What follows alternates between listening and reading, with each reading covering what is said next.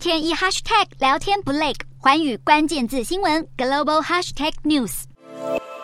新加坡熬过两年的疫情寒冬，如今全面解封之后，旅游市场逐步回温。不过，迎来的除了新商机，还有缺工的挑战。过去两年多的时间，受到疫情的影响，新加坡的民众减少外出，造成计程车司机的生计大受影响，纷纷因此而转行。不过，如今随着新加坡大幅度的放宽防疫措施，乘客量已经恢复到了疫情前大约百分之八十一的水平。就算是业者紧急的想要招聘更多的司机，但是依旧赶不上乘客的回流量，计程车可以说是供不应求。